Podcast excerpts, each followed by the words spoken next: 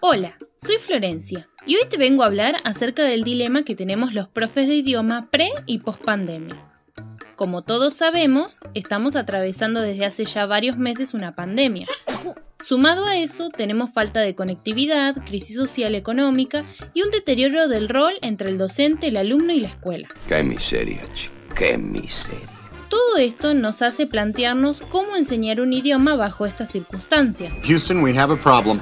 Realmente es un gran desafío para todos los docentes. Además, si nos ponemos a pensar, tanto la pandemia como la cuarentena se implementaron tan solo dos semanas después de que comenzaran las clases.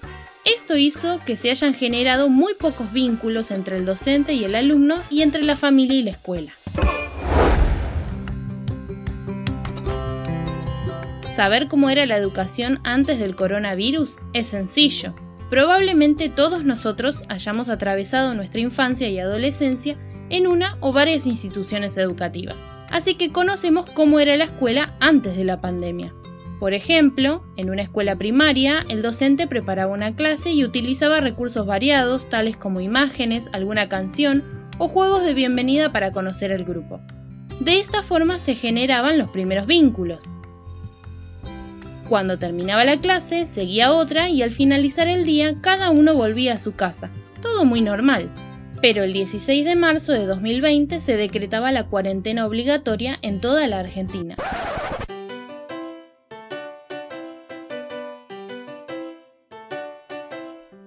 Por otro lado, como parte de esta medida, el aislamiento incluía no perder los vínculos con la escuela.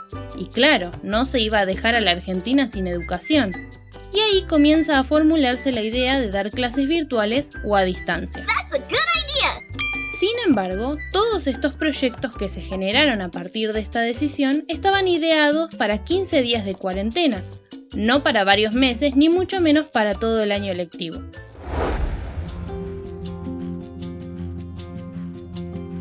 Las primeras semanas fue realmente difícil poder organizar cómo íbamos a realizar estas clases virtuales.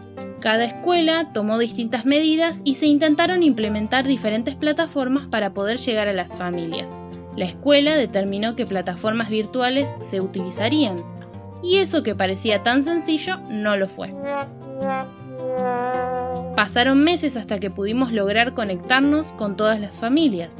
Incluso llegaron a conocerse situaciones que desconocíamos, como por ejemplo familias que todavía no habían vuelto al país de sus vacaciones u otras que no tenían absolutamente ninguna forma de conexión. No tenían teléfono celular, computadora, internet o incluso datos. ¿Cómo nos conectamos con esos chicos? Y lo que es más, ¿cómo logramos vincularnos de manera pedagógica con nuestros alumnos y así no discontinuar el proceso de enseñanza? Para aquellos docentes habituados al uso de la tecnología en el aula, pensar en clases virtuales no fue tan difícil. Pero para aquellos docentes que no estaban familiarizados con su uso o simplemente no tenían los recursos necesarios, no fue tan fácil como parecía. imposible! Por eso, respecto a la educación, podemos decir que esta emergencia ha dejado ver las grandes falencias que tiene el sistema educativo con respecto a innovación, estructura digital y falta de actualización física y virtual, sin mencionar que dejó expuesta la brecha social y económica mencionada anteriormente. Además, sumado a la falta de medios para conectarse como una computadora o un celular, a las familias les faltaban herramientas digitales. ¿Para qué? Para poder asistir a sus hijos en el proceso de enseñanza y acompañar todos los recursos que muchos docentes de la Argentina habían preparado para educarlos. Por eso, como mencionan en su obra los autores Nicolás Burbules y Thomas Callister, en contextos vulnerables y educativos, con alumnos en sus primeras etapas de alfabetización y desarrollo de su identidad como estudiantes, el vínculo humano entre el docente y el alumno es irreemplazable. Es irreemplazable. En mi opinión, nunca más se volverá a la educación como la conocíamos unos meses atrás. Se verá completamente transformada por las tecnologías. La escuela será un lugar de encuentro, aprendizaje, crecimiento, creatividad y trabajo en equipo pero sobre todo un lugar donde se generen vínculos y no únicamente un lugar donde se enseñe y se aprenda.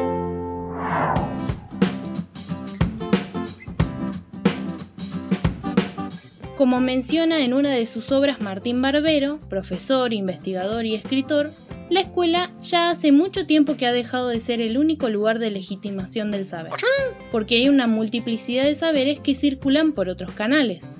Uno de ellos podría ser el Internet mediante el celular o la computadora y también la televisión. Obviamente, no será necesario pedir permiso a la escuela para poder expandirse y llegar a las distintas personas. Y esto plantea un gran reto para la educación. Esta situación de emergencia nos permite visualizar la necesidad de innovación en educación, donde la tecnología complemente el rol docente presente, donde la tecnología sea un complemento o apoyo pedagógico.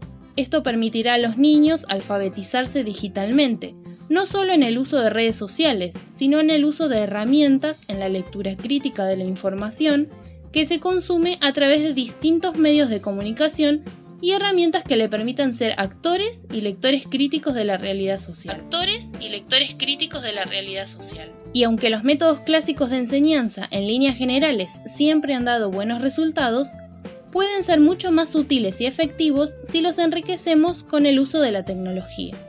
Por eso, es importante que cada docente decida capacitarse en su uso para enriquecer su práctica como docente. Al buscar implementar las TIC en nuestras clases, permite dar lugar a que los estudiantes sientan que la escuela no está lejos de su mundo, o que no tiene nada que ofrecerles para su propio beneficio. Esta es una frase descomunal. Es darnos lugar a que ellos sientan que nosotros también estamos produciendo un espacio colectivo de enseñanza y aprendizaje, un lugar donde puedan plasmar su creatividad e incluso enriquecerla.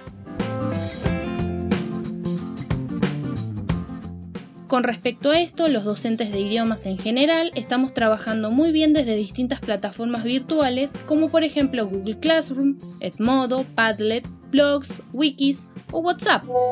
Incluso muchos nos hemos creado canales de YouTube. Se está trabajando desde varios lugares intentando llegar a todos los alumnos y recibiendo muy lindas respuestas de ellos.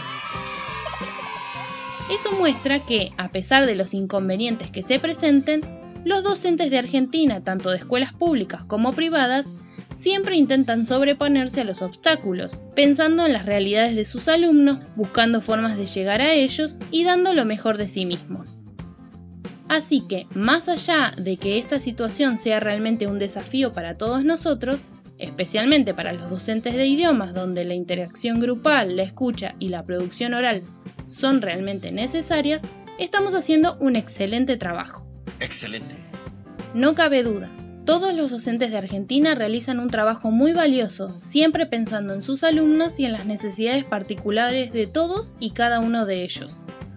Por eso, aunque no sabemos cómo será el primer día de vuelta a clase, lo que sí sabemos es que la tecnología vino para quedarse, para innovar, para reforzar y acompañar el trabajo entre el docente y los alumnos. De esta forma contribuiremos a mejorar la calidad educativa de nuestro país.